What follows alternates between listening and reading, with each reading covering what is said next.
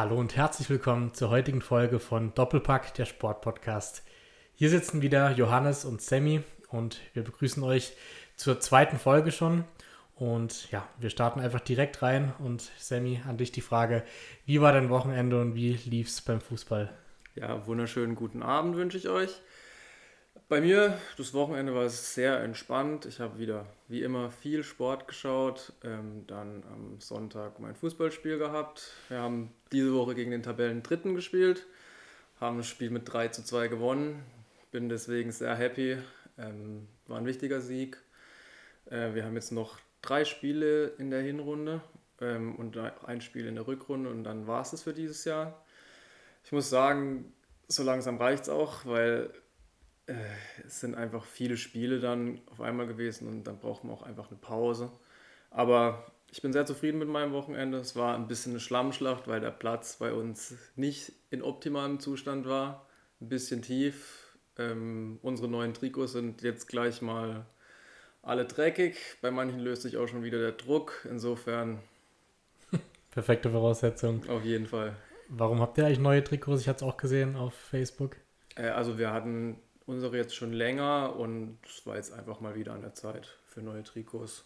Okay. Das passiert so alle zwei, drei Jahre. Die hatten wir jetzt, glaube ich, schon fünf Jahre. Durch Corona waren sie ja nicht so viel bespielt, weil zwei Saisons abgebrochen wurden. Daher gab es jetzt mal wieder neue. Okay, aber dann wurden sie auf jeden Fall erfolgreich eingeweiht.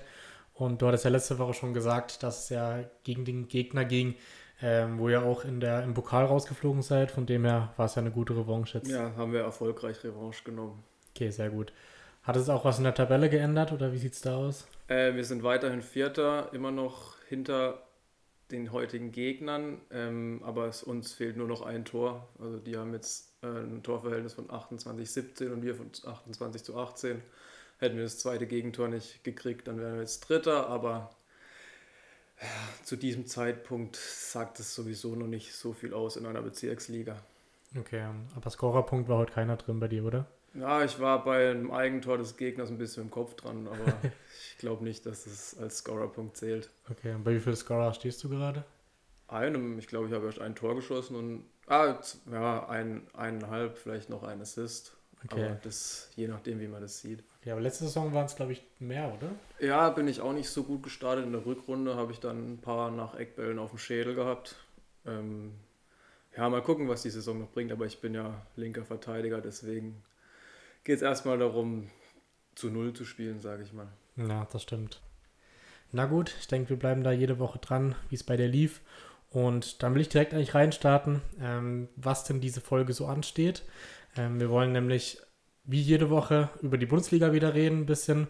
Ähm, da dann auch ein kleines Tippspiel veranstalten. Und zwar werden wir in Zukunft den zukünftigen Spieltag durchtippen und da auch mit einem kleinen Punktesystem. Also für jeden, jeden richtigen Tipp gibt es zwei Punkte und wenn man den richtigen ähm, Gewinner oder Unschieden äh, getippt hat, gibt es einen Punkt. Und da schauen wir einfach dann die Woche drauf, ähm, wie das Tippspiel so lief.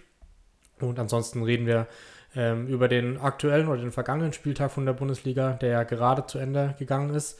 Vielleicht kurz noch als Info, wir nehmen jetzt hier gerade am Sonntagabend um ähm, drei Viertel zehn auf und aktuell nebenher läuft auch noch Formel 1. Das heißt, hier können wir ein bisschen auch noch drauf eingehen am Ende, wie das Rennen gerade in äh, Mexico City läuft. Und ähm, ja, und Football heißt, ähm, laufen die Spiele gerade noch. Also der, der erste Teil ist gerade zu Ende gegangen. Der zweite Teil beginnt dann ähm, demnächst oder ist schon seit einer Viertelstunde begonnen. Ähm, aber da werden wir auch dann ein bisschen drüber quatschen. Aber heute soll der Fokus auf jeden Fall auf Fußball liegen. Ähm, und als großes Special sozusagen haben wir uns überlegt, dass wir ähm, unseren WM-Kader für die deutsche Fußballnationalmannschaft tippen wollen. Das heißt, unabhängig voneinander haben wir uns den erweiterten 50, 55 Mann-Kader angeguckt und haben dann jeweils 26 äh, Leute rausgesucht, wen wir mitnehmen würden. Sammy, hast du noch eine Ergänzung, über was wir noch reden wollen heute? Nee, also wichtig bei dem äh, Nationalmannschaftskader ist, das ist aus unserer Sicht, das heißt, wir tippen nicht, wen Hansi am Ende mitnimmt, sondern wir stellen unseren WM-Kader zusammen und ähm, wen wir mitnehmen würden. Genau. Ja, okay. Perfekt. Dann würde ich sagen, starten wir mit der Bundesliga und mit dem vergangenen Spieltag. Es war der zwölfte Spieltag. Ähm, der Hinrunde. Und ja, wir gehen jetzt nicht auf jedes Spiel einzeln ein, aber wenn was Besonderes war, dann sprechen wir drüber. Gestartet ist ja mit Bremen gegen Hertha. Ich denke, ein sehr, sehr unspektakuläres Spiel. Bremen gewinnt hier 1-0, aber ich glaube, da gibt es wirklich nicht zu viel zu sagen zu dem Spiel. Ja, Bremen gewinnt am Ende verdient, glaube ich. Ähm, in dem Spiel ist nicht wirklich viel passiert. Niklas Füllkrug macht sein neuntes Saisontor am Ende. Ich glaube in der 85., 86. Minute steigt er zum Kopfball hoch. Ähm, Hertha BSC ist absolut im Abstiegskampf drin aus meiner Sicht. Ähm, die spielen jetzt noch gegen Bayern, Stuttgart und Köln und ich glaube, Sandro Schwarz muss aus diesen Spielen mindestens sechs Punkte holen, sonst gibt es dort eine Trainerdiskussion. Ja, möglich. Wobei ich glaube, dass Hertha da eher noch vorsichtig ist. Also klar, diskutiert wird immer in Berlin, aber ähm, ja, Ziel von ihnen wäre natürlich auch, dass sie mal ein bisschen Ruhe da reinbringen würden. Aber die nächsten Spiele werden definitiv äh, ja, entscheidend auch für Sandro Schwarz werden. Ähm, dann ein Spiel, worüber man auf jeden Fall reden kann, wäre dann Bayern gegen Mainz. Nämlich ein, mit acht Toren ein sehr interessantes Spiel. Bayern gewinnt hier 6 zu 2, Sammy. Was hast, wie hast du das Spiel gesehen? Ja, das war in der Konferenz, muss ich sagen, das spektakulärste Spiel immer wieder ist, was in München passiert. Ging gut los für Bayern, 1 zu 0 durch Gnabry, ähm, das 2 zu 0 dann durch Jamal Musiala.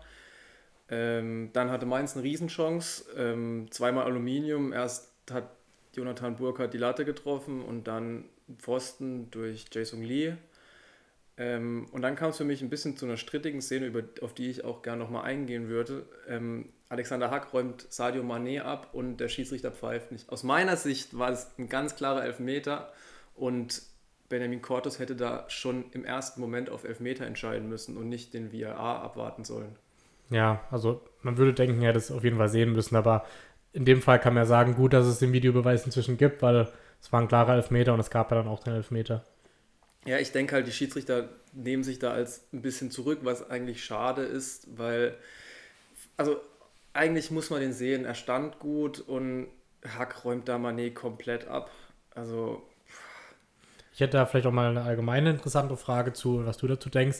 Ähm, denkst du, Schiedsrichter fühlen sich ein bisschen, inzwischen ein bisschen schlecht, wenn sie so eine Situation nicht gesehen haben? Also denken sie sich dann so innerlich, ach Mist, das hätte ich eigentlich sehen müssen? Oder äh, ist es ihnen egal und sie vertrauen, vertrauen drauf, es gibt ja eh den Videobeweis? Ja, ich glaube eher, dass sie die Ansage haben, dass sie ein bisschen ähm, zurückhaltender so, sein sollen bei solchen Pfiffen, weil es zählt ja nur die klare Fehlentscheidung. Wenn Hack da Mané ein bisschen berührt und er ähm, zeigt auf den Punkt, dann ist es schwierig, den wieder zurückzunehmen, weil es dann keine klare Fehlentscheidung wäre. Deswegen glaube ich, dass sie bei solchen strittigen Szenen eher zurückhaltend bleiben sollen. Ja, wird sich aber bestimmt dann auch was geändert haben, so in der Schiedsrichterbeobachtung, weil früher war es ja meines Wissens so, dass bei, fast bei jedem Spiel ein Schiedsrichterbeobachter dabei war, der dann Situation für Situation bewertet hat, aber mittlerweile kann man dann das ihm ja nicht mehr so richtig vorwerfen, dass er da nicht pfeift, wenn sie die Ansage haben, eher vorsichtig zu sein. Ja, das stimmt, aber aus meiner Sicht, also das war ein klarer Elfmeter. Ja, da ja, brauchen wir nicht Fall. drüber reden. Ja, aber gab dann auch Elfmeter. Ähm, von dem her souveräner Sieg für Bayern. Ja, also Mainz hat aber gar kein schlechtes Spiel gemacht. Also das Ergebnis von 6 zu 2 ist zu hoch ausgefallen aus meiner Sicht. Mainz hat ein super Spiel gemacht, aber die Bayern sind im Moment sehr gut drauf. Choupo-Moting wieder mit einem überragenden Spiel.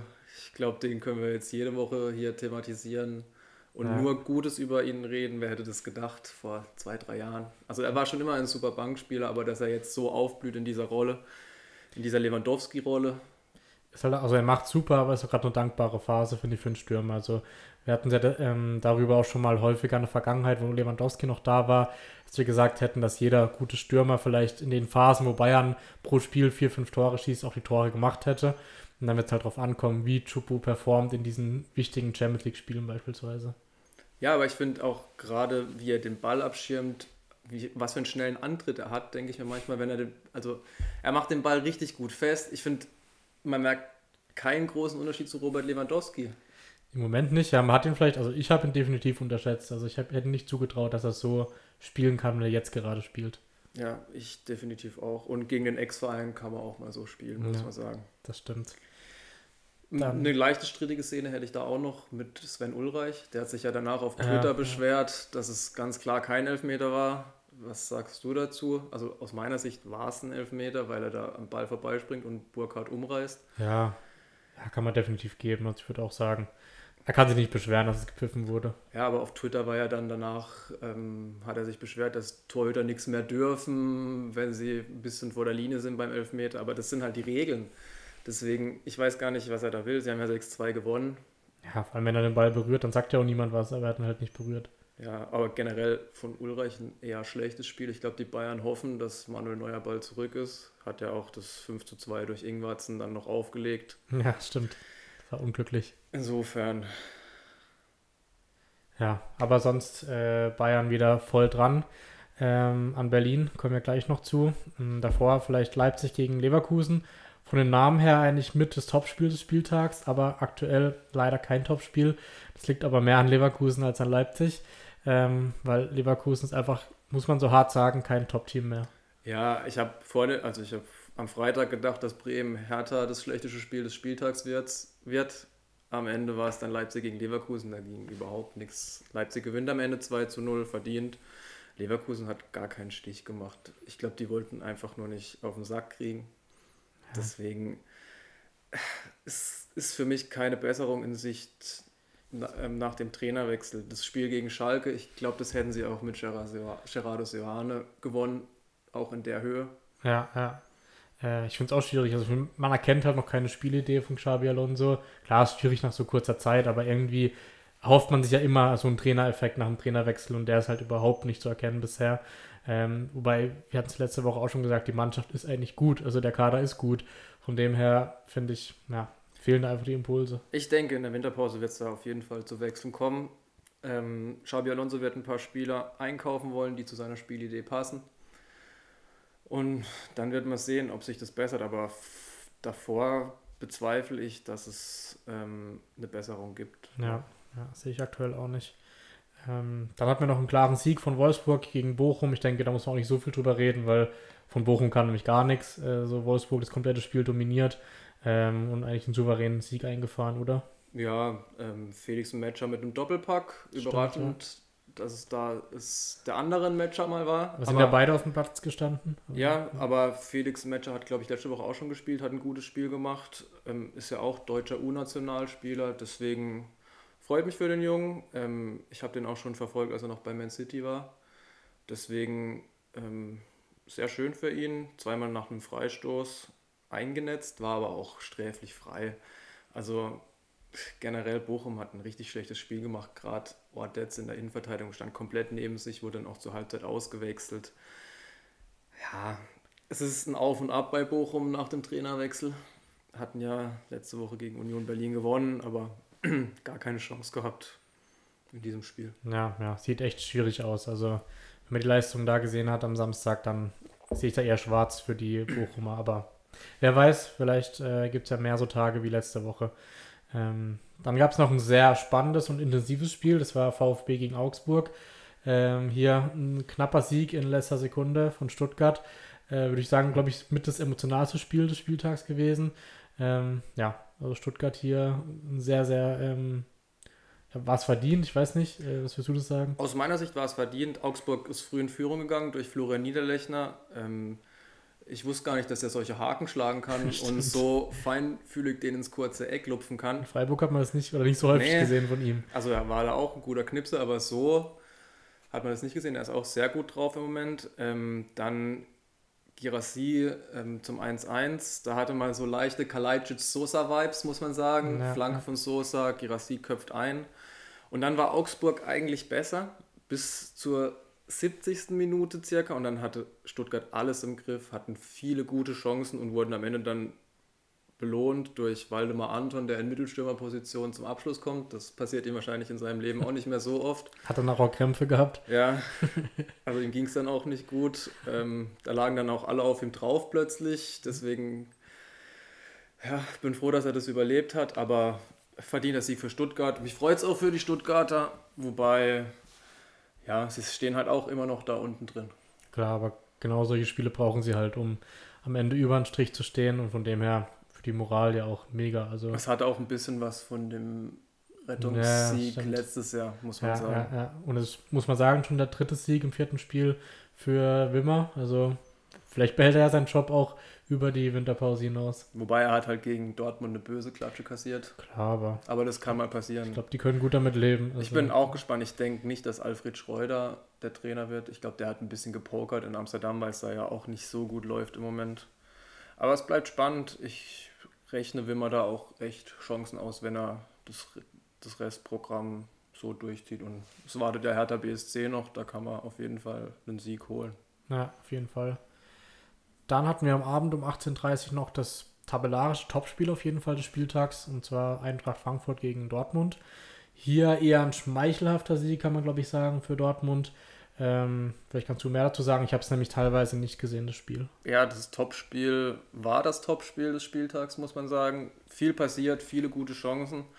Ähm, Julian Brandt mit dem 1-0 nach Assist von Daniel Mahlen. Dann direkt danach, fünf Minuten, glaube ich, Kamada zum 1-1. Ähnliche Situation. Der Assist kam von Kolomwani, der wieder mal ein sehr gutes Spiel gemacht hat, von dem ich auch echt überzeugt bin. Ja. Macht das sehr, sehr gut im Moment. Ähm, und dann kam es zu einer etwas unschöneren Szene, muss ich sagen. Ähm, worüber wir auf jeden Fall auch diskutieren müssen. Ähm, beziehungsweise eigentlich gibt es nicht so viel zu diskutieren, weil für mich war die Szene klar. Adeyemi schubst ähm, Lindström äh, im Strafraum. Für mich war das ein klarer Elfmeter. Ja, ich glaube, da gibt es eigentlich auch keine zwei Meinungen. Also da wieder die Schattenseiten des Videobeweises äh, verstehe ich nicht, warum da nicht eingegriffen wurde. Ähm, vor allem Adeyemi sagt danach noch, für ihn ist klarer kein Elfmeter. Oder klar kein Elfmeter, aber verstehe ich halt auch nicht. Also ich denke, jeder, der es gesehen hat, würde sagen, es war ein Elfmeter. Ja, selbst der Schiedsrichter Sascha Stegemann hat es ja nach dem Spiel noch gesagt. Fand ich stark von ihm, dass er sich gestellt hat in Fragen.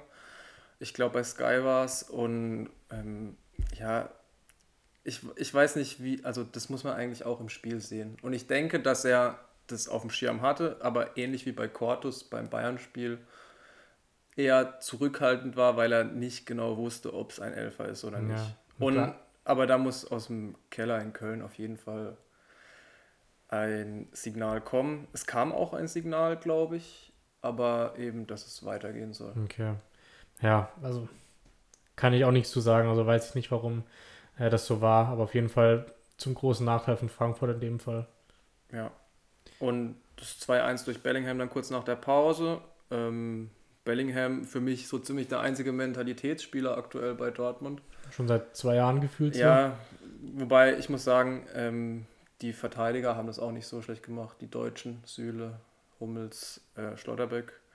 Auf Niklas Süle werden wir bestimmt nachher auch noch eingehen, weil er für mich ein potenzieller Rechtsverteidiger ist bei der WM. Ja, ich denke auch Mats Hummels wird auch ein Thema nachher bei unserem WM-Kader. Genau. Ähm, und das Tor leitet dann eigentlich eine Drangphase von Frankfurt ein in der sie gute Chancen haben. Und der Spieler des Spiels war dann Gregor Kobel, der drei, vier Mal überragend gehalten hat. Eine strittige Szene gab es dann noch, als Niklas Süle Mario Götze in Gregor Kobel schubst, wo man auch über einen Elfmeter reden kann auf jeden Fall.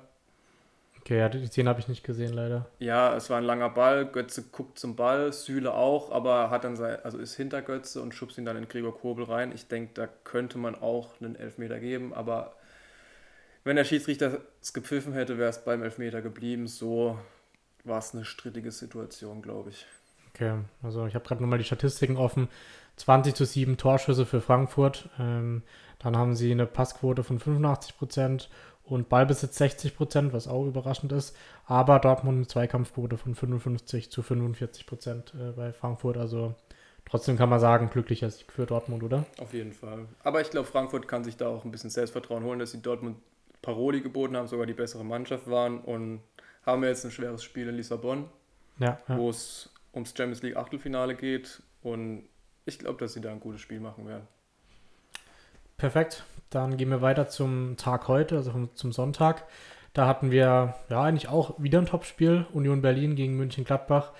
Und ähm, das habe ich komplett gesehen. Ich glaube, Sammy, du hast weniger geguckt. Nee, ich stand zu der Zeit selber auf dem Platz. Genau. War dann eher schwierig, das zu gucken. ähm, da Sammy ja immer 90 Minuten spielt, kann er dann nicht auf der Bank irgendwie The Zone anmachen. Ähm, aber ich habe es geguckt äh, und ja, es war wieder ein typisches Union Berlin-Spiel. Äh, also wenig spielerische Elemente, vor allem in der ersten Halbzeit gar nichts von Union. Ähm, da viel, viel mehr von Gladbach, gehen dann auch äh, in Führung. Aber zweite Halbzeit eher dann andersrum, kam deutlich mehr von Berlin und nichts mehr von Gladbach. Und dann schießen sie erst, glaube ich, in der 90. 2-1. Dann wird es zurückgenommen und in der 96. schießen sie dann das 2-1 nochmal. Also ja, wahnsinnige Mentalität von Union Berlin. Verteidigen somit die Tabellenführung und machen irgendwie einfach immer so weiter. Ja, ich bin auch echt überzeugt, dass sie das durchziehen können.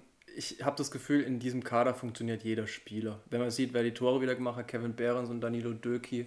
Ja das sind wahrscheinlich Leute, wo 50 Prozent noch nie gehört haben. Ja. Wenn du die Bundesliga nicht regelmäßig verfolgst, hat man die Namen einfach noch nicht gehört. Gerade Danilo Döki, der vor der Saison aus Arnheim kam, hat noch nicht so viel gespielt, war auch verletzt, hat, macht aber einen sehr guten Eindruck und Kevin Behrens als Top-Joker von Union Berlin. Ja, also ähm, Geraldo Becker wieder gar keinen Stich gesetzt heute, aber dann kommt halt Behrens rein und macht halt das Tor. Das ist halt, das beschreibt, denke ich mal, Union diese ja, Saison. Sie haben perfekt. wahrscheinlich einen der breitesten Kader, die die Qualität halten kann. Ja, weil halt alle motiviert sind auf jeden Fall.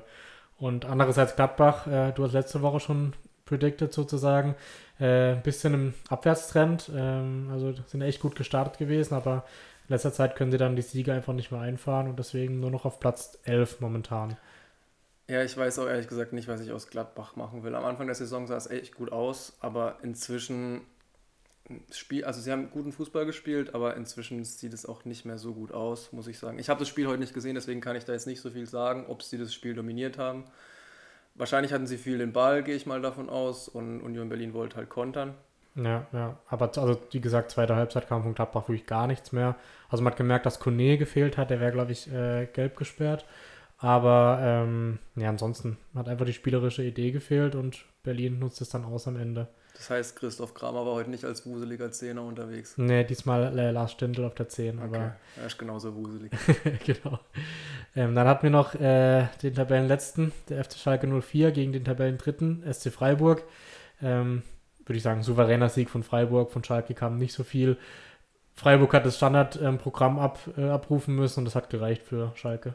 Ja, auf Schalke ist auch sehr viel los im Moment. Neuer Trainer Thomas Reis. Im gleichen Atemzug im Prinzip schmeißt Rufen Schröder hin, beziehungsweise er, also offiziell aus privaten Gründen zurückgetreten, ist ja der äh, Aufstiegsmacher im Prinzip von genau. Schalke, der den Kader zusammengestellt hat letztes Jahr. Die Meister wurden in der zweiten Liga.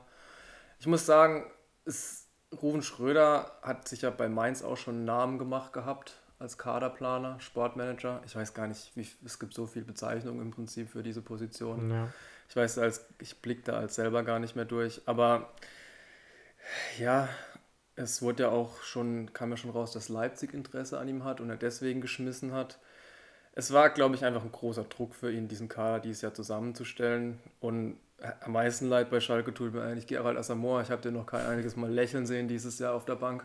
Ja, das stimmt. Und ja, wenn es so weitergeht, wird es echt eine sehr schwere Saison. Ja, also Rufen Schröder vielleicht interessant zu erwähnen, dass am Tag, nachdem er hingeschmissen hat, wurde ja Thomas Reis dann äh, bekannt gegeben. Jetzt könnte man natürlich äh, vermuten, dass es auch ein bisschen damit was zu tun hatte. Vielleicht, dass die restliche sportliche Leitung Thomas Reis wollte, aber Schröder vielleicht nicht und deswegen hingeschmissen hat. Ähm, weil zeitlich ist das schon ein sehr komischer Ablauf. Also. Ja, das stimmt, aber ich, da würde ich jetzt auch nicht zu viel reininterpretieren, weil ich glaube schon, dass es Ruben Schröder sehr viel Kraft gekostet hat in letzten, ja, im, im letzten Jahr, in den letzten zwei Jahren. Klar, aber ja, wir stecken da nicht drin, aber ich verfolge auch einige Schalke-Fans auf Instagram beispielsweise und da habe ich schon mitbekommen, dass Rufen Schröder so eigentlich die letzte mit Asamoah zusammen und Mike Büstens die letzte Identifikationsfigur war, weil er eben alles für den Verein gegeben hat und sie wieder zum Aufstieg geführt hat. Und jetzt dann hinzuschmeißen, hat, glaube ich, den Schalke-Fans Schalke schon sehr, sehr wehgetan. Ja, das denke ich auch. Man muss auch sagen, er hat einen super Job gemacht. Er hat mit wenig Ressourcen einen Kader zusammengestellt, der in der zweiten Liga Meister wurde. Und gefühlt mit noch weniger Ressourcen, außer die eine Million, die er für Sebastian Polter ausgegeben hat, was ich jetzt bis jetzt noch nicht nachvollziehen kann. Mm, Gut, Thomas er, Reis freut sich jetzt wieder, seinen Stürmer zu haben. Ja, das weiß ich nicht. Ich glaube, da gab es ja auch ein bisschen Zoff, beziehungsweise ich weiß ja. nicht ganz genau. Ähm, ja, aber du kannst auch nicht mit Polter und Terodde da vorne drin spielen.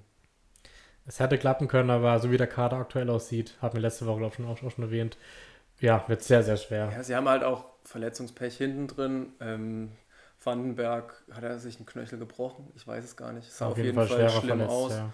Haben jetzt äh, Timothy Kolocieczak, ich weiß nicht, ob ich den Der Namen, heute auch verletzt ich ausgefallen weiß ist. nicht, ob ich den Namen richtig ausgesprochen habe. Der kam ja vom Absteiger aus Frankreich, Saint-Etienne, war dann Ablöse, äh, war dann vereinslos und wurde jetzt nachverpflichtet. Ja. Ich, glaube, ich weiß gar nicht, ich habe die Aufstellung nicht gesehen, aber er hat Matriciani, Matriciani wieder gespielt.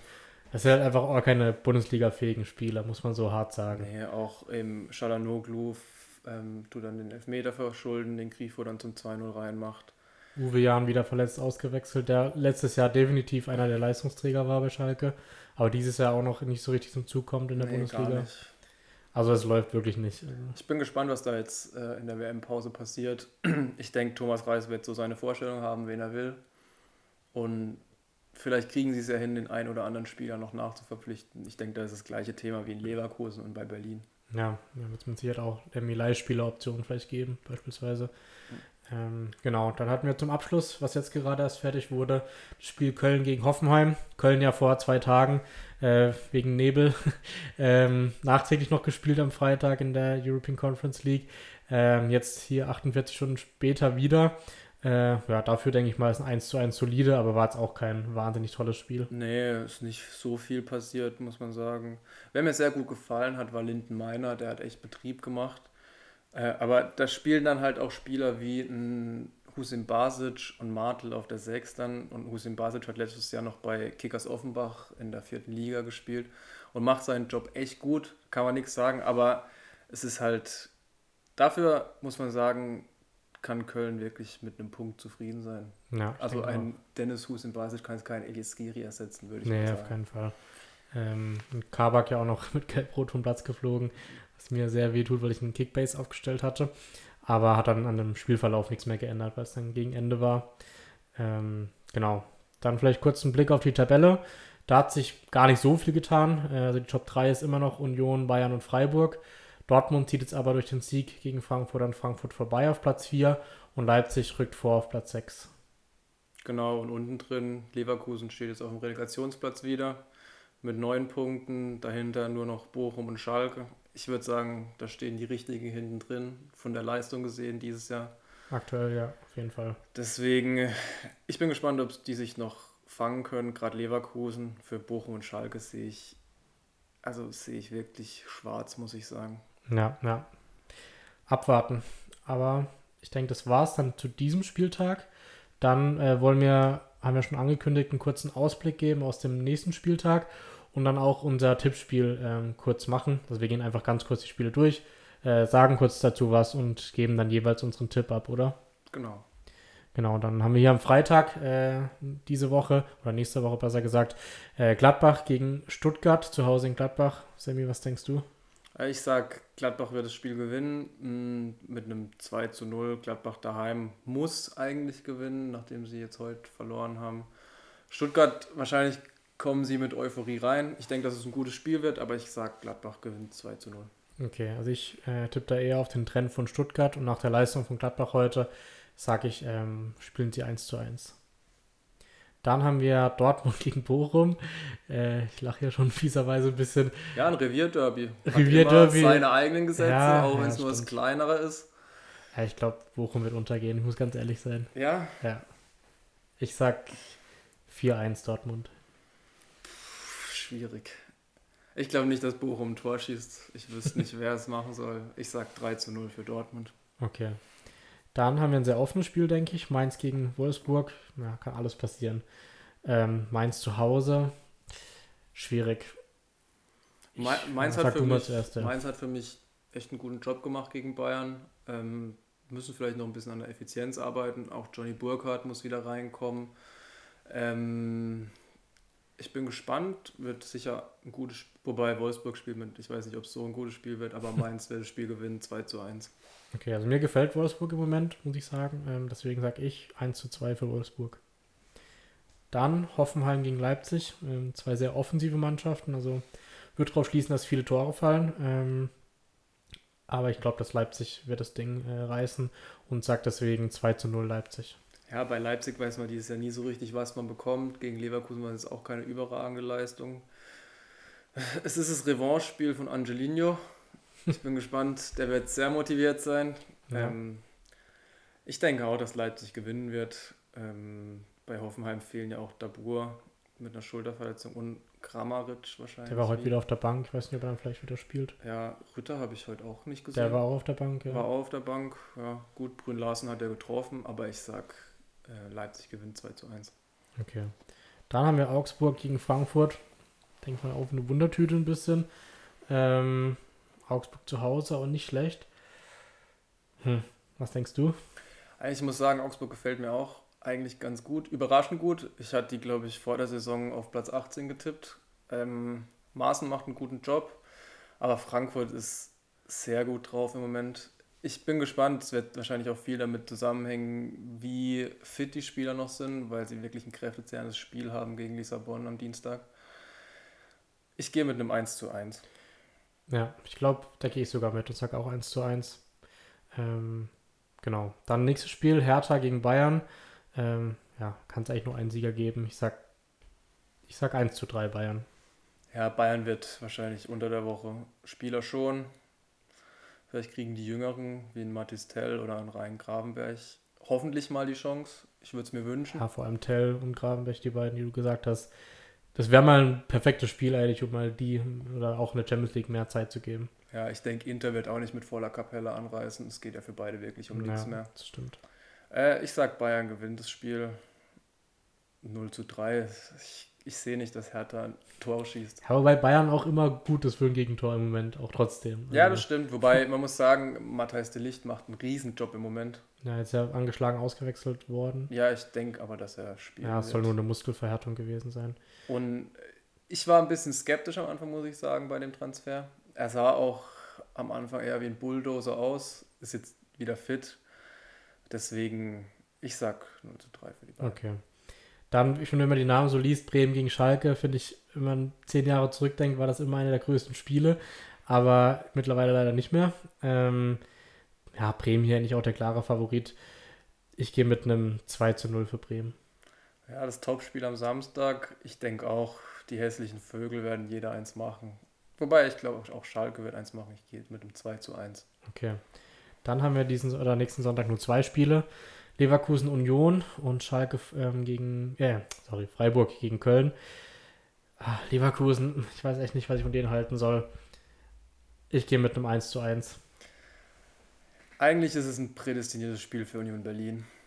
Sie wollen den Ball nicht, wollen dann kontern. Leverkusen will den Ball. Hm, Leverkusen hat nicht das Selbstvertrauen im Moment Deswegen sage ich, dass Union Berlin 1 zu 3 gewinnen wird. Okay, irgendwann muss Leverkusen wieder punkten. Von dem her aber. Müssen müssen sie nicht, ja, aber sie sollten. Sie sollten, ja.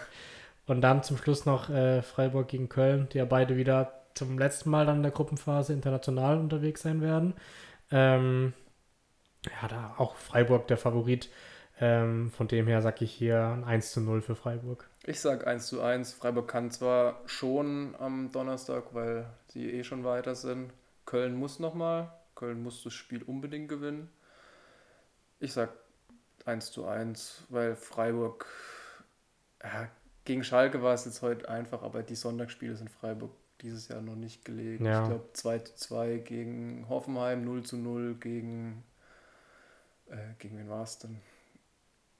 Äh, ich weiß gerade auch nicht. Auf jeden Fall aber 2-0 gewonnen gegen Bremen. Ja. Aber das war ja am Samstag. Ähm, gut, sie mussten es halt oft Sonntag spielen, weil sie immer donnerstags gespielt haben. Ähm, ja, wir werden sehen. Äh, ich denke, das waren dann unsere Tipps. Und dann gehen wir noch zu den anderen internationalen Topspielen rüber. Ähm, da gab es diese Woche jetzt nicht so viel, aber wir wollten vielleicht trotzdem kurz äh, die klassischen Top-Mannschaften erwähnen. Ähm, vielleicht ein kurzer Blick in die Premier League wo, denke ich, am auffälligsten ist, dass äh, Liverpool schon wieder verloren hat, ähm, zu Hause gegen Leeds United. Ähm, vielleicht hier zu erwähnen, was ich sehr, sehr krass finde, das war die allererste Heimniederlage von Virgil van Dijk in der Geschichte, seit er bei Liverpool spielt. Ich glaube, 70. Heimspiel oder so. Mhm. Also ultra krass, dass sie die Serie so lange gehalten hat und dass sie dann gegen Leeds United zu Ende geht. Ist heftig. Ja, ich habe einen Teil von dem Spiel gesehen. Ähm, Joe Gomez lädt sie natürlich ein zu dem 1 zu 0 und äh, Liverpool kommt zwar zurück, aber ja, ich glaube auch, dass in Liverpool so langsam eine Trainerdiskussion losgehen wird. Auch wenn ich glaube, es gibt keinen Liverpool-Fan, der Jürgen Klopp nicht liebt. Ja, also vielleicht echt interessant mal drüber zu reden, weil ich finde es schwierig. Entweder man hält an Klopp fest und denkt, er ist so verwurzelt und so beliebt dort, dass er es nochmal schaffen kann. Oder man bleibt halt so der rationalen Linie treu und muss halt irgendwann auch die Reißleine ziehen. Was denkst du, da ist halt die beste Lösung? Ähm, ich denke, dass es ähnlich laufen wird wie bei Dortmund. Wenn Jürgen Klopp merkt, dass nichts mehr geht, wird er selber die Reißleine ziehen. Ich glaube, ich bezweifle, dass die Oberen bei Liverpool da ja. die Reißleine ziehen. Ich denke, die Saison ist vorbei, im Prinzip für Liverpool, zumindest in der Liga. Sie müssen gucken, dass sie irgendwie noch auf die Champions League-Plätze kommen, wobei der Abstand da auch schon relativ groß ist. Aber ich traue es ihnen zu, der Kader gibt es eigentlich her. Das sind ja eigentlich nur die Leistungsstellen von einigen Spielern wie Trent Alexander-Arnold, Virgil van Dijk. Und man muss auch sagen, die Spieler werden halt langsam einfach zu alt. Und James Milner und Jordan Henderson ähm, ich bin gespannt, ob Harvey Elliott, der spielt im Moment eine große Rolle bei Liverpool, macht es auch sehr gut. Dann Fabio Carvalho, David Nunez auch zu nennen. Das ist jetzt die Wachablösung. Es wird eine Übergangssaison sein, aber ich denke nicht, dass Jürgen Klopp gefeuert wird. Denke es auch nicht. Ich glaube, dass es wirklich ähnlich wie in Dortmund machen würde, dass er dann selber sagt, okay, es hat keinen Sinn mehr und er macht es zum Wohle des Vereins, dass er dann geht. Ähm, aber sie hatten auch, hier muss man auch sagen, viel Verletzungspech diese Saison wieder, was dazu kommt. Ähm, ja. Aber ansonsten hatten wir noch ein paar knappe Siege. Also City gewinnt nur 1-0 gegen Leicester, Tottenham gewinnt 3-2 gegen Bournemouth und Menu gewinnt 1-0 gegen West Ham. Ähm, die zwei zurzeit überragenden Mannschaften mit Newcastle und Arsenal gewinnen 4-0 und 5-0. Also die sind weiter wirklich äh, hier auf dem aufsteigenden Ast. Ja, und Graham Potter vom FC Chelsea verliert gegen seinen Ex-Verein sein erstes Spiel bei Chelsea. Ist auch bitter.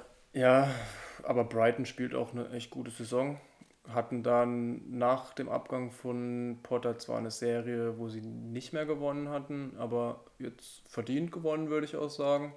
Ich habe einen Teil von dem Spiel gesehen. Ähm, am Ende der deutsche Pascal Groß ähm, noch mit einem Tor der ja. auch eine sehr gute Saison spielt bei Brighton. Und die stehen jetzt auf Platz 8.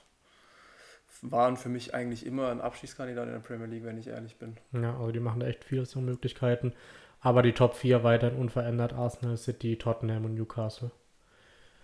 Perfekt, dann machen wir weiter. Ähm, was gab es sonst noch, Sammy, äh, in Spanien und Italien? Ah, interessant, ähm, in Spanien Real gewinnt nicht, spielt nur 1 zu 1 gegen Girona. Und Barcelona gewinnt in der letzten Minute durch ein Tor von Robert Lewandowski gegen Valencia. Aber ah, ähm, Atletico Madrid hat verloren. 3 zu 2 gegen FC Cadiz. Ich weiß nicht, wie viele von euch den Verein kennen. Spielt seit zwei Jahren in der Primera Division, aber ich glaube auch, ich habe ein Bild von Diego Simeone gesehen, ähm, ich weiß nicht, ob du es auch gesehen hast, auf der Pressekonferenz, wo die Haare schon langsam ausfallen und wo er echt, echt nicht gut aussieht. Sind ja auch in der Champions League rausgeflogen jetzt. Oder weiterhin Dritter, glaube ich, trotzdem in der Liga, aber mit viel, viel Abstand zu Barca und Real. Ja, also da ist für mich auch im Moment eine Krise. Auch das Thema um Joao Felice. Ja, stimmt. Ah, viele Brennpunkte dort im Moment. Ja, aber ich fand es auch interessant. Ich habe im Kicker die Überschrift gelesen äh, Lebensversicherung Lewandowski trifft für Barca wieder. Da habe ich mich irgendwie zurückversetzt gefühlt in die Zeit bei Bayern, weil gefühlt die, die, den Satz Lebensversicherung stand halt im Kontext von Bayern auch sehr oft und man sieht, dass er einfach bei Barca genauso weitermacht. Also das war der stärkste Transfer, denke ich mal, von Barcelona definitiv. Ja, auf jeden Fall. Ich habe auch schon gehört, dass Frank Cassier schon wieder weg will. Ja. Dann Marcos Alonso spielt nicht unbedingt gut. Also die Transfers, die sie getätigt haben, und äh, das Topgerücht vom Barca, Rani Kedira von Union Berlin. Ja, stimmt, das habe ich auch gesehen. Also ja, ich glaube, da haben sie irgendwas verwechselt. Ich glaube, da haben sie auch äh, den Namen Kedira gehört und dachten, Sammy spielt noch oder so, aber. Ja, irgendwie, ich weiß nicht. Ich, ich kann damit auch ehrlich gesagt nicht viel anfangen mit dem ganzen Barcelona-Thema. Es wird mir auch einfach zu viel. Die haben kein Geld, geben trotzdem Geld aus. Ich finde die richtige Quittung, dass sie jetzt rausgeflogen sind in der Champions League, wo wir auch noch gleich zukommen werden. Ja, muss ich auch sagen. Für mich hat sich das echt gut angefühlt, dass sie rausgeflogen sind. Das stimmt. Äh, sonst Italien, weiter Neapel vorne. Neapel für mich klarer Titelfavorit, wenn sie so weiterspielen. Eigentlich eine No-Name-Truppe. muss man sagen. Ja, mehr oder weniger, ja. Ich werde mich jetzt an dem Namen wahrscheinlich die Zunge zerbrechen, aber Kommt der Fall. Farad Kelia spielt überragend. Den hatte ich, ich hatte den vor dieser Saison überhaupt nicht auf dem Zettel. Nee, den sehen wir aber auch nächstes Jahr nicht mehr in Neapel, glaube ich. Ah, das weiß ich. Vielleicht noch ein Jahr, aber wenn er so Ja. weiterspielt, definitiv nicht mehr. Ja, dann Kim Min Jae hinten spielt gut. Es sind- Sie haben gute Transfers getätigt. Profitieren natürlich auch davon, dass Juventus ein Schatten seiner selbst ist. Ja, ja. Äh, aber Inter, glaube ich, 3-0 gewonnen, also die weiterhin auch relativ stark. Ja. Äh, aber da bleibt das Meisterschaftsrennen auf jeden Fall noch sehr offen. ja, ist auch schön zu sehen, nach den vielen Jahren, die Juve da die Meisterschaft gewonnen hat. Ich würde mir sowas auch für die Bundesliga wünschen. Auch wenn ich natürlich am Ende Bayern oben sehen will. Aber wenn es bis zum letzten Spieltag spannend ist, würde ich mich freuen. Ja, definitiv. Ähm, genau, sollen wir dann weitermachen mit der Champions League? Gerne. Da hatten wir den vergangenen Spieltag, ähm, wo schon einige Entscheidungen auch gefallen sind. Ähm, vielleicht magst du kurz einsteigen. Ja, also kurz zu den deutschen Teams. Bayern ist sicher Erster, Dortmund ist weiter. Äh, Frankfurt hat noch ein wichtiges Spiel gegen Sporting, das habe ich jetzt auch schon dreimal erwähnt in dem Podcast. Ähm, Leipzig ebenfalls ein wichtiges Spiel in Warschau gegen Schachtja Donetsk, die ja aufgrund der aktuellen politischen Lage immer noch nicht in der Ukraine spielen dürfen, ihre äh, Champions League-Spiele. Und Leverkusen ist rausgeflogen, hat noch die Chance auf die Europa League. Da gab es ja diesen kuriosen Elfmeter gegen Atletico Madrid. Ich weiß nicht, ob du den gesehen hast. Genau, ja, das ist sehr, sehr wild. Vor dem Nachspielende. Ja, genau. Und äh, Radetzky hält den Elfmeter von Carrasco. Der Kopfball danach geht an die Latte und dann ähm, gibt es noch einen Nachschuss. Und äh, Carrasco klärt den selber auf der Linie dann. Dann Ja. hampelt Mitchell Bakker von Leverkusen vor denen rum. Das habe ich noch nie gesehen, sowas. Es hat ein bisschen Vibes von Neven Subotic gegen einen Ein Robben gehabt. Stimmt. Aber es war der schlechteste Mann bei Leverkusen auf dem Platz mal wieder. Und ich verstehe das einfach nicht, wie man sich dann da so aufspielen kann. Ja. War in Frankfurt auch mit einem ganz, ganz wichtigen Sieg gegen Marseille. Also hat ihnen jetzt äh, das ermöglicht, dass sie jetzt noch das wichtige Spiel haben. Und ähm, aber ansonsten sind viele Gruppen schon entschieden, aber beispielsweise die Chelsea-Gruppe äh, auch noch offen mit Milan, Salzburg und Zagreb. Ähm, Leipzig auch mit einem sehr, sehr wichtigen Sieg gegen Real Madrid. Äh, die erste Pflichtspielniederlage diese Saison, glaube ich, von Madrid. Mhm. Ähm, hätten wir beide auch nicht gedacht. Ich glaube, wir haben beide getippt, dass äh, Madrid da deutlich gewinnt. Aber muss man sagen, echt eine starke Leistung. Klar, bei Madrid haben ein paar Spieler gefehlt, wichtige Spieler. Benzema, Valverde haben nicht gespielt. Ähm, Modric meine ich auch nicht. Ähm, auf jeden Fall, ja, kann man ein bisschen darauf schieben, aber trotzdem muss man erstmal Madrid schlagen. Äh, aber so verdienen sie sich, dass sie hier in eigener Hand haben, noch weiterzukommen ins Achtelfinale. Ähm, vielleicht ein Thema, was wir gerade eben schon angeschnitten haben, ist äh, Barcelona und Lewandowski. Lewandowski spielt das erste Mal seit 2008 äh, in der Europa League ähm, und hat für fünf Niederlagen äh, bei Bayern, glaube ich, über 40 Spiele gebraucht und jetzt äh, mit Barcelona hat er dafür irgendwie sieben Spiele gebraucht oder so ähnlich. Ein Ähm, bisschen mehr waren es, glaube ich. Genau, war sehr, sehr wenige Spiele auf jeden Fall. Ähm, von dem her, ja, für ihn hat sich definitiv der Wechsel auf die Champions League gezogen. Nicht gelohnt. In der Liga trifft er ja trotzdem, aber ja, mannschaftlich läuft es dann nicht so in der Champions League. Und aus Freiburger Sicht kann man sagen, eventuell kommt es zu einem Kracher-Duell im Achtelfinale Barcelona gegen Freiburg. Ja, Barcelona muss jetzt erstmal die Zwischenrunde noch überstehen. Ja, ich bin das stimmt. gespannt, gegen wen sie da kommen. Eventuell ja gegen Union Berlin. Stimmt, ja. Deswegen Barcelona an der alten Försterei kann ich mir auch sehr gut vorstellen. Das wäre ein krasses Spiel. Also, wenn danach Barca gegen Freiburg spielt, ich denke, da versuchen wir alle im Stadion zu sein. Äh, das wäre sehr, sehr krass. Eigentlich nicht, ich habe Training. Das Trainings geht nicht. Natürlich. Ähm, genau. Zur Champions League sonst noch, äh, hast du noch was zu ergänzen? Nee, nächste Woche eben der letzte Spieltag. Wie du schon gesagt hast, einige Spiele, wo es um nichts mehr geht, einige Spiele, wo sehr, sehr interessant sind. Und ich denke, wir werden da nächste Woche nochmal näher Ja. drauf eingehen. Können wir so ein kleines Fazit auch ziehen ähm, zur Gruppenphase. Eventuell wissen wir schon manche Paarungen dann. Ich weiß nicht genau, wann die Auslosung ist. Aber ja, ich denke, da können wir nächste Woche nochmal besser drüber reden. Könnte sogar sein, dass sie schon nächsten Freitag ist. Ja, okay. Ähm, perfekt, dann würde ich sagen, kommen wir schon zum Hauptteil des Podcasts, oder? Ja. Und zwar hatte ich ja am Anfang angekündigt, wollen wir unseren WM-Kader für Deutschland zusammenstellen. Ähm, hier gab es ja eine noch nicht ganz offizielle Liste, aber äh, das ist eben schon durchgesickert, welche 50 oder 55 Namen hier ähm, von Hansi Flick ausgewählt wurden für den vorläufigen Kader. Ähm, diese Liste wurde dann geleakt und die haben wir jetzt auch so ähm, als Basis genommen für unsere, unsere Entscheidung. Und wir haben, wie gesagt, unabhängig voneinander unsere Kader zusammengestellt. Ich denke, es wird circa 20 Namen geben, wo wir nicht groß drüber reden müssen, weil die einfach klar sind. Aber dann wird es eben auch die 50-50-Entscheidung geben, wo wir auch wahrscheinlich unterschiedliche Meinungen haben werden. Ähm, ich denke, wir gehen von Position zu Position durch oder mhm. äh, von Mannschaftsteil. Ähm, und du kannst gerne mal mit den Torhütern starten, Sammy. Ja, also ich denke, bei den Torhütern wird es keine großen Differenzen geben. Ich habe Manuel Neuer, insofern er fit ist. Gibt es ja im Moment auch ein bisschen Probleme mit der Schulter bei ihm. Hat jetzt auch schon länger nicht mehr gespielt. Ähm, dann Marc-André Ter Stegen und Kevin Trapp von Eintracht Frankfurt. Genau, habe ich genauso. Also hier wären noch ähm, Oliver Baumann und Bernd Leno auf der Liste gewesen. Aber gerade mit den aktuellen Leistungen, glaube ich, sind die drei einfach gesetzt und da gibt es keine große Diskussion. Dann äh, weiter zur Abwehr. Vielleicht starte ich hier mal rein. Ähm, ja, ich fand es schwierig, aber ich sage vielleicht erstmal die gesetzten Spieler, wo ich denke, dass sie gesetzt sind. Und das sind ähm, Antonio Rüdiger, dann Nico Schlotterbeck, ähm, dann haben wir noch David Raum, der, denke ich, auch als Linksverteidiger gesetzt sein sollte. Ähm, zumindest, dass er im Kader ist. Ähm, da habe ich noch Benny Henrichs dabei, weil er einfach so flexibel und überall einsetz einsetzbar ist, dass man ihn auch als Rechtsverteidiger oder Achter oder sonst was einfach mitnehmen muss. Ähm, ich habe dann noch Matthias Ginter vom SC Freiburg und Robin Gosens von Inter Mailand und Mats Hummels noch mitgenommen. Mats Hummels auch, okay. Ähm, Mats Hummels habe ich tatsächlich daheim gelassen. Ich bezweifle, dass er dabei sein wird. Oder ich würde ihn nicht mitnehmen. Ähm, ich habe Christian Günther und Thilo Kehrer dabei. Statt Echt? Benny Henrichs und Robin Gosens. Bei mir war auch die Diskussion Günther Gosens. Für mich, ich denke, dass Hansi Flick eine Viererkette spielen wird. Was ich auch sehe, bei diesen Spielern, die wir haben. Deswegen würde ich einen klassischen Linksverteidiger wie Christian Günther auch mitnehmen. David Raum ja auch eher als Fünferkettenspieler. Ja, ja. Und ich habe mich echt schwer getan mit Thilo Kehrer, weil ich glaube, er hat noch kein einziges gutes Spiel gemacht. Eben, das war auch mein Problem. Also ich glaube auch, dass Hansi Flick irgendwie auf ihn setzt oder ihn mag.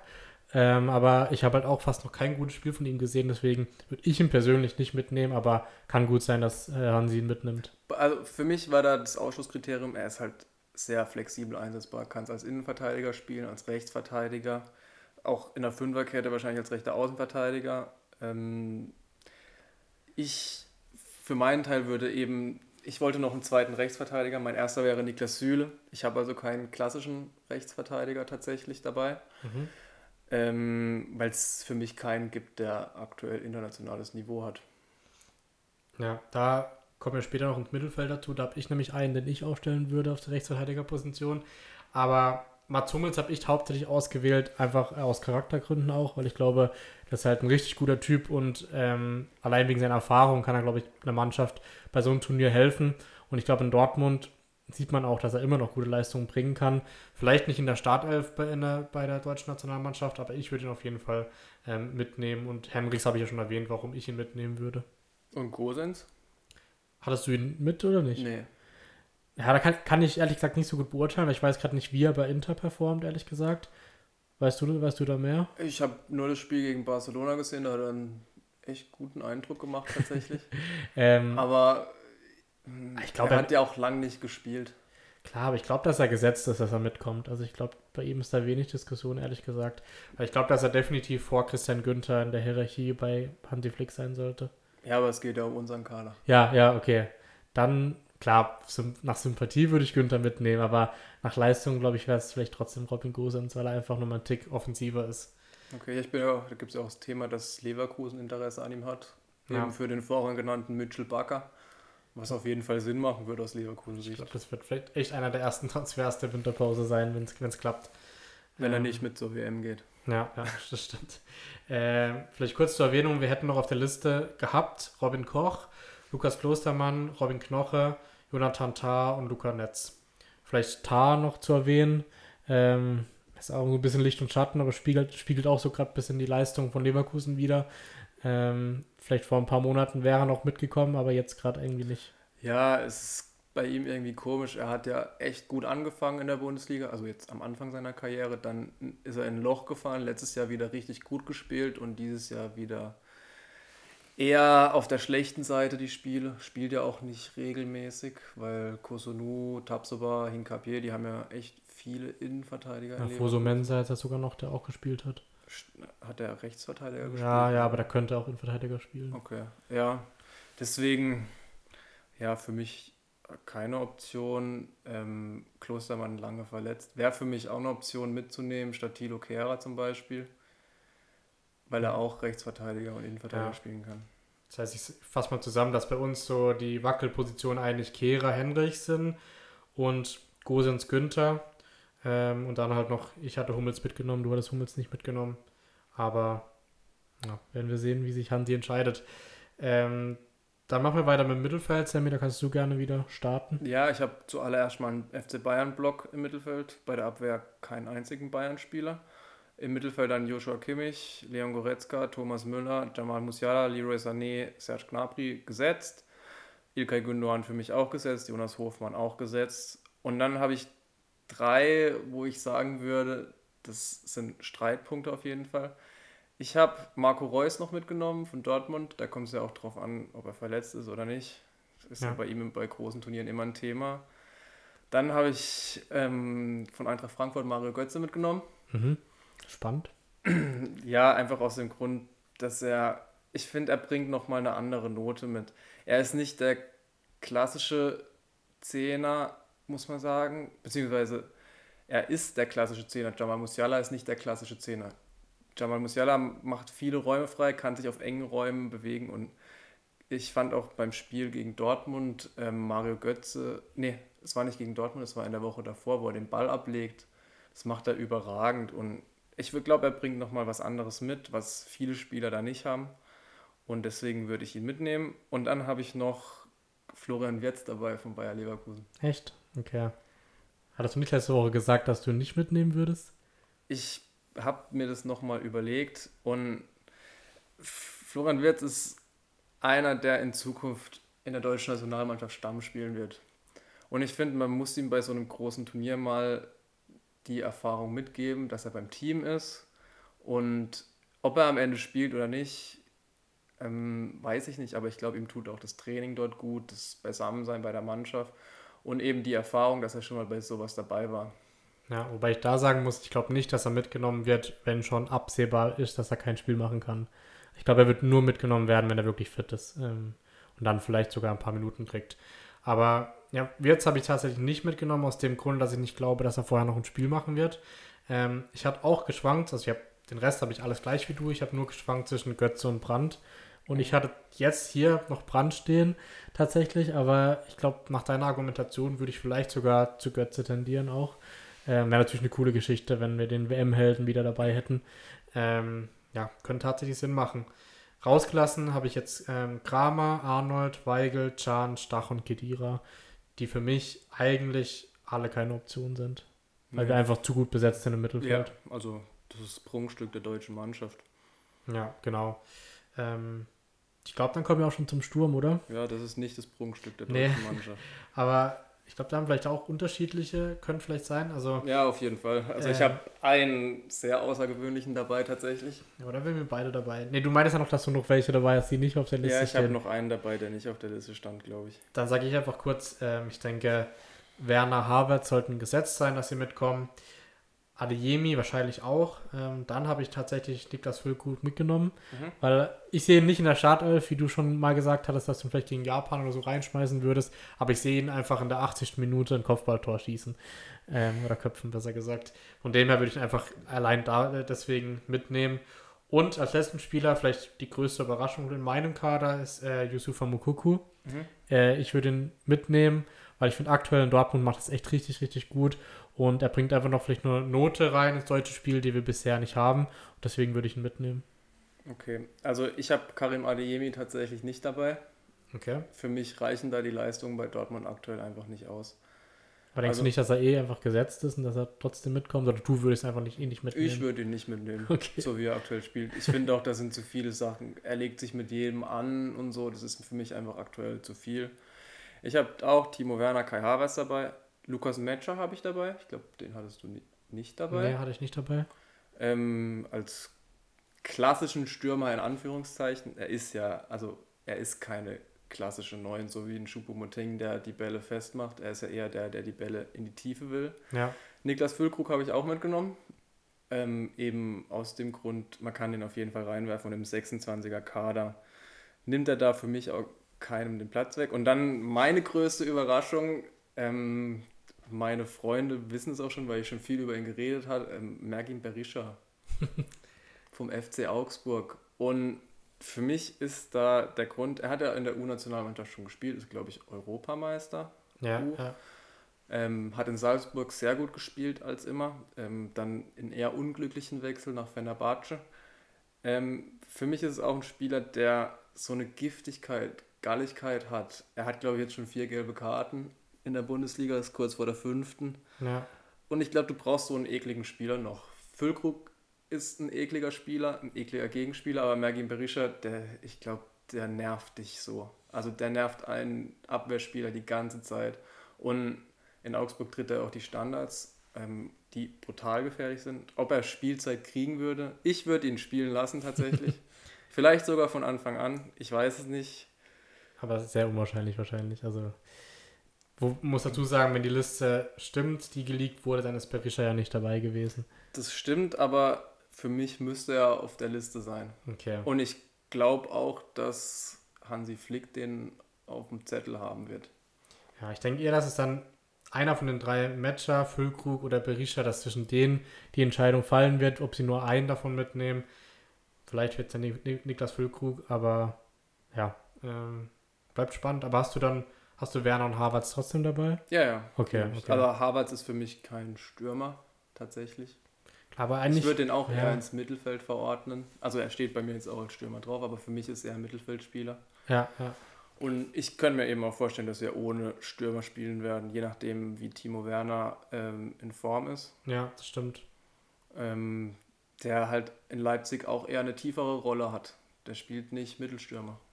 Ja, ja, das stimmt, aber ja, oh. bisher hat Flick ja immer mit äh, Harvards vorne gespielt oder meistens zumindest. Ja. Und bei Yusuf Mokuko war bei mir, er war bei mir auch auf dem Zettel. Aber du hast ihn nicht mitgenommen.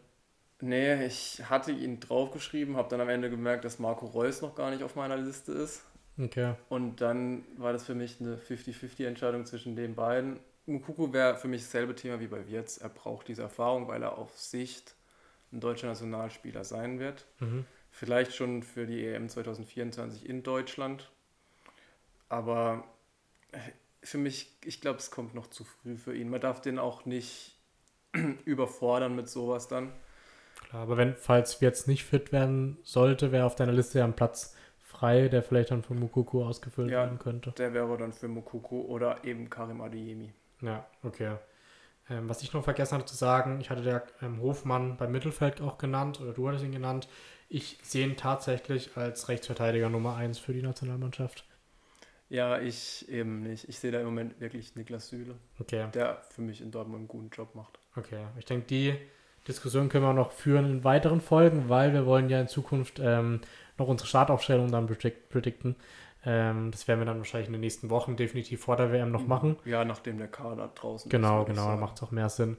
Ähm, und da werden wir sicherlich nochmal über jede Position detailliert sprechen. Ähm, das wären jetzt dann erstmal die 26 äh, Positionen oder Leute von uns. Ähm, hast du noch einmal Ergänzung dazu? Oder sollen wir weitermachen? Nö, hab, ich glaube, es ist alles gesagt zu dem Thema. Sehr gut.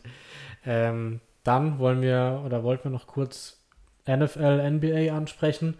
Ähm, können wir jetzt, glaube ich, zu beiden nicht so viel sagen, weil, wie gesagt, ähm, NFL läuft gerade noch. NBA hat mir letzte Woche schon gesagt, äh, sehr früh in der Saison hier vielleicht nur die Anmerkung, dass äh, Milwaukee noch das einzige ungeschlagene Team ist ähm, und die Lakers inzwischen 0 zu 5 stehen.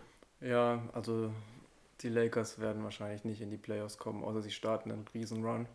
Sie spielen auch nicht gut im Moment. Ich habe ein bisschen reingeguckt als mal.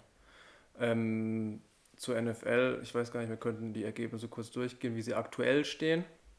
Mit Brady wollten wir vielleicht noch ansprechen. Ah ja, stimmt, Tom Brady ja mit seinen Nacht. privaten Problemen. Ähm, die gehen weiter. Er ist jetzt offiziell geschieden von Giselle Bündchen. Das Traumpärchen ist kein Traumpaar mehr. Hat daraufhin gleich das Spiel gegen Baltimore verloren. Äh, eigentlich sah es aus, als hätte Tampa alles im Griff gehabt. Baltimore hatte gar keinen Stich. Und in der zweiten Halbzeit haben, hat der Coaching-Staff von Ravens einen guten Job gemacht und am Ende mit 27 zu 22 gewonnen. Brady fährt nun mit 3 und 5 nach Deutschland. Ich glaube, die haben nächste Woche eine Bye-Week und dann kommen sie nach München gegen die Seattle Seahawks. Insofern wird es spannender als gedacht. Vor der Saison hätte man vielleicht gedacht, Tampa schießt Seattle da aus dem Stadion, aber genau. Seattle hat im Moment den besseren Rekord. Ja, kann man vielleicht noch kurz erwähnen, dass in zwei Wochen, wie du schon gesagt hattest, das erste Mal ein NFL-Spiel in Deutschland stattfinden wird, in München, in der Allianz Arena. Ähm, ja, wird sicherlich ein großes Event, glaube ich. Leider sportlich vielleicht nicht mehr oder nicht mehr ganz so den Stellenwert, wie man vielleicht gedacht hätte. Aber ähm, ja, ich denke für Deutschland wirklich trotzdem eine super, super Erfahrung. Auf jeden Fall. Und ich denke, das wird auch, das wird ja auch, ich weiß gar nicht, wie lange das so sein wird. Bis 2026 oder so geht der Vertrag. Ja, immer im Wechsel mit Frankfurt genau. und München. Ja, ich habe auch versucht, da Karten zu kriegen, das war unmöglich. Ja, also der Antrag wirklich riesig. Also das sieht man, wie der Hype in Deutschland inzwischen angekommen ist, seit vielen Jahren schon. Ähm, genau, dann eine Erwähnung, die wir auf jeden Fall machen müssen, ist, dass äh, Philadelphia inzwischen 7 zu 0 steht. Hier auch äh, der Johannes Panther, ein Kollege von uns, sehr großer Fan, äh, der auch vorhin schon wieder ein begeistertes Bild geschickt hat. Ja, äh, genau. Aber du, man kann nichts sagen, sie machen es richtig gut. Ja, die Eagles machen auch Championship-Moves, muss man sagen. Sie haben jetzt noch Robert Quinn von den Bears verpflichtet für einen Viertrunden-Pick. 32-jähriger Pass-Rusher. Ähm, die wollen, die gehen all in dieses Jahr. Der, ich glaube, der Schlüsselpunkt dafür war der Trade von AJ Brown in der Draft Night. Ähm, ich war am Anfang nicht ganz überzeugt von dem Trade, weil First-Round-Pick für einen Receiver ist nicht so häufig, muss man sagen. Aber bis jetzt machen sie alles richtig. Brown hat auch vorhin einen Touchdown gefangen, wo zwei Gegenspieler an ihm abgeprallt sind. Hat dann aufs beide gezeigt, ähm, hat dann noch einen Unsportsmanlike Conduct gekriegt dafür. Aber ja, wobei man muss sagen, Pittsburgh ist auch dieser nicht der ja, Prüfstein dafür. Aber trotzdem das einzige ungeschlagene Team im Moment in der NFL. Ähm, Gibt es sonst noch ein Spiel, was du speziell herausheben möchtest? Nee, ich muss sagen, ich habe gar nicht so viel gesehen. Ich habe nur das Philadelphia-Spiel gesehen und Tampa gegen Baltimore. Deswegen vielleicht auch erwähnenswert, Minnesota bleibt äh, Philadelphia auf den Fersen, hat auch wieder gewonnen. Ähm, Dallas hat 49 Punkte gegen die, die Bears aufgelegt, die haben sie auch gewonnen. Falcons gewinnen 37-34 in Overtime gegen die Panthers, die ja letzte Woche noch Tampa geschlagen haben. Und das New York-Team, New York Jets verlieren gegen die Patriots. Ja, ja. Und die anderen Spiele sehen wir gerade, sind noch sehr offen. Also äh, da ist noch nichts entschieden. Vor allem Rams gegen 49ers. Denke ich mal auch ein gutes Spiel. Steht 14 zu 10 gerade für die Rams. Aber da können wir jetzt noch nicht so viel zu sagen, weil die Spiele laufen noch und da werden wir sicherlich nach der Podcast-Aufnahme noch weiter reinschauen. Genau, und Kansas City hat auch noch einen Move gemacht. Die haben ja diese Woche eine Bye-Week, haben von New York Giants einen Wide Receiver verpflichtet, Kadarius Tony, ähm, für einen Dritt- und einen Sechstrunden-Pick. Ähm, wobei der ein bisschen off-the-field-Issues hat, sage ich mal. Ähm, ist ein Problemkind oder was macht der? Eher ein Problemkind. Okay. Er hat auch, also ist offiziell verletzt gewesen bei den Giants, hat dann einen Tweet rausgehauen nach dem Trade, dass er gar nicht verletzt ist. Äh, ich bin gespannt, ob Andy Reid den hinkriegt. Okay. Wie kann es denn sein, dass dann so spät solche Spieler noch getradet werden? Äh, am 1. November ist die Trade Deadline. Ah, okay, das heißt, war gerade zum, zum Ende hin nochmal. Ich denke, da werden wir nächsten Montag auch nochmal drauf eingehen, was da noch passiert ist bis dahin. Das waren bis jetzt die zwei großen Moves davor. Ähm, ich bin gespannt, ob noch was passieren wird. Ich habe auch gelesen, dass die Eagles Interesse an einem Trade von Alvin Kamara haben, von den Saints. Okay, wäre auch, auch Blockbuster-Trade. Ja, wobei sie ja eigentlich ein gutes Backfield mit Miles Sanders und Boston Scott haben. Aber ja, es bleibt spannend auf jeden Fall. Sehr gut. Dann denke ich, war es mit der NFL. Und wir gehen zu unserem vorletzten Punkt, äh, und zwar der Formel 1, äh, würde ich sagen. Da läuft ja gerade noch, äh, nee, ist gerade fertig in der Sekunde. Ja. Das war, besser kann man es ja nicht planen. Äh, in der Sekunde der Grand Prix in Mexiko, der Heim Grand Prix von Sergio Perez, äh, vorbei. Verstappen hat das Ding scheinbar souverän gewonnen. Also wir haben es ja gerade beide nur im Augenwinkel geguckt. Aber ähm, hat sich wohl nicht mehr so viel geändert im Vergleich zum Start. Den hatten wir noch gesehen. Ähm, ja, Verstappen hat damit den Rekord gebrochen und ist äh, der Formel-1-Fahrer mit den meisten Siegen in einer Saison äh, vor Michael Schumacher und Sebastian Vettel.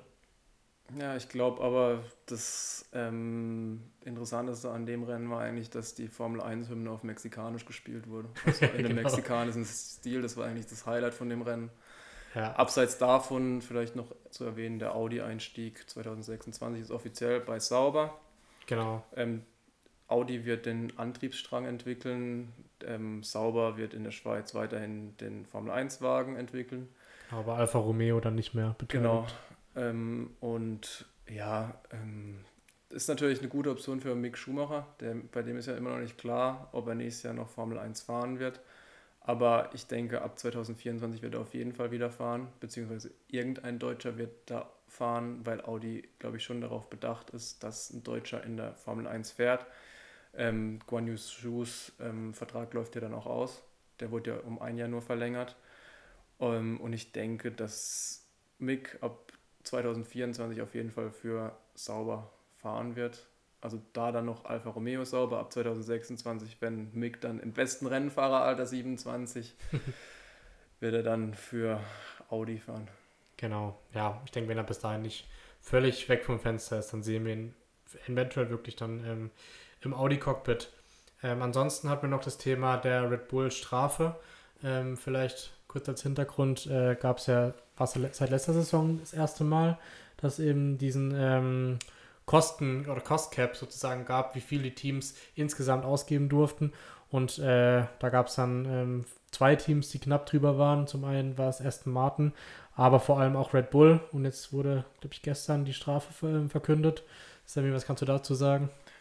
Ich kann da gar nicht so viel dazu sagen, weil ich ehrlich gesagt nicht, also ich glaube, als Normalo kann man das nicht nachvollziehen, wie viel Ausgaben so ein Formel-1-Rennstall hat und so. Und ich glaube, dass die da selber nicht so den Überblick hatten und es nicht intentional war. Ich habe es auch äh, gehört, dass ähm, zum Beispiel, wenn sie im F1-Paddock gegessen haben, das Team, dann hat es auch in diese Cost Cap ja, also gezählt.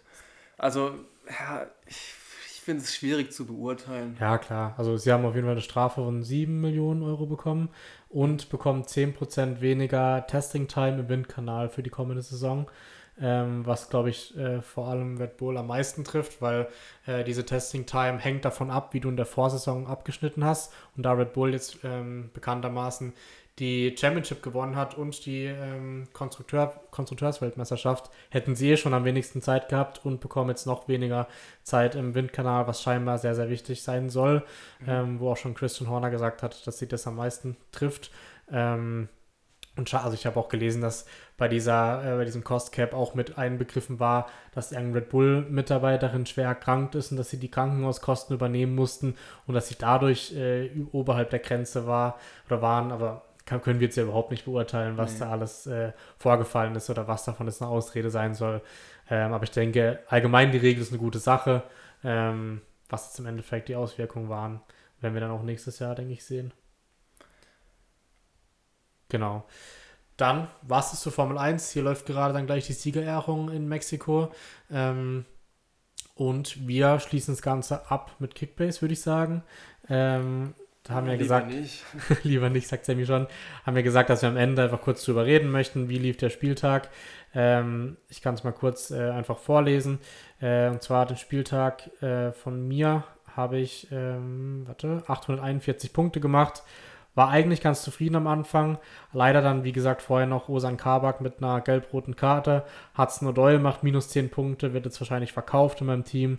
Geraldo Becker trifft das fünfte Spiel in Folge nicht und macht nur 20 Punkte. Von dem her, ja, ein durchschnittlicher Spieltag von mir. Ähm, Samuel hat es da, glaube ich, noch ein bisschen schwerer getroffen. Ja, ich hatte ein bisschen Pech, muss man sagen. Mafropanos hat da nicht gespielt. Forsberg hat kein Einzels gekriegt. André Silva saß nur auf der Bank. Ähm, Elias Giri hat nicht gespielt aufgrund von einer Verletzung, die er sich am Freitag, glaube ich, noch geholt hat. Äh, Jonas Blaswig hat auch nicht gespielt. Man ich, hört schon die Begeisterung von Sammy. Ja, nur meine Bayern-Spieler haben über 100 Punkte gemacht. Ja, ja. ja ist in, so. Und in der anderen Liga, in der ich bin, die ist auch nicht besser, bin ich, glaube ich, letzter. Okay. Also, war ein Perfekt. Spieltag. Äh, vielleicht noch kurz der Top 10, wer so allgemein performt hat. Ich meine, wir hatten es ja schon angesprochen, Mané, Mecha und Grifo hier vor allem rauszustellen, die alle drei über 300 Punkte machen. Ähm, Arnold Baku auch von äh, stark von Wolfsburg, Schubomoting, über den hatten wir auch geredet. Ähm, dann ansonsten noch Bellingham, Werner, Sosa und Anton in der Top 10. Ähm, ich denke, die haben wir alle eigentlich ganz gut abgedeckt während unserer Analyse von, vom Bundesligaspieltag. Von dem her können wir, glaube ich, auch das Kickbase-Thema direkt wieder zumachen. Da reden wir dann wieder mehr über, äh, wenn ein besserer Spieltag für uns beiden ja. war. Äh, ich sehe auch genug gesehen, dass du Kolomoani gekauft hast. Den hast du auch rausgehoben gehabt in der ja, Frankfurt-Analyse. Ja, von dem bin ich absolut überzeugt, weil er wirklich eine super Saison spielt. Ich weiß auch nicht, ich glaube, dass er nicht so lange in Frankfurt spielen wird, leider. Ja. Aber ich bin auch gespannt, ob der mit zur WM fährt. War ja in Frankreichs Kader für die Nations League. Stimmt, ja. ja. Deswegen sehr interessanter Spiel. Perfekt. Ähm, dann war es das, denke ich, für diese Woche. Ähm, wir würden uns freuen, wenn ihr noch eine Bewertung da lasst äh, auf Spotify. Wenn es euch gefallen hat, könnt gerne auf Follow drücken, dann ähm, ja, hilft es uns auch, denke ich, weiter. Und ansonsten danke an alle, die es gehört haben. Und wir sehen uns dann nächste Woche, Sammy. Jo, bis nächsten Montag. Bis dann. Ciao.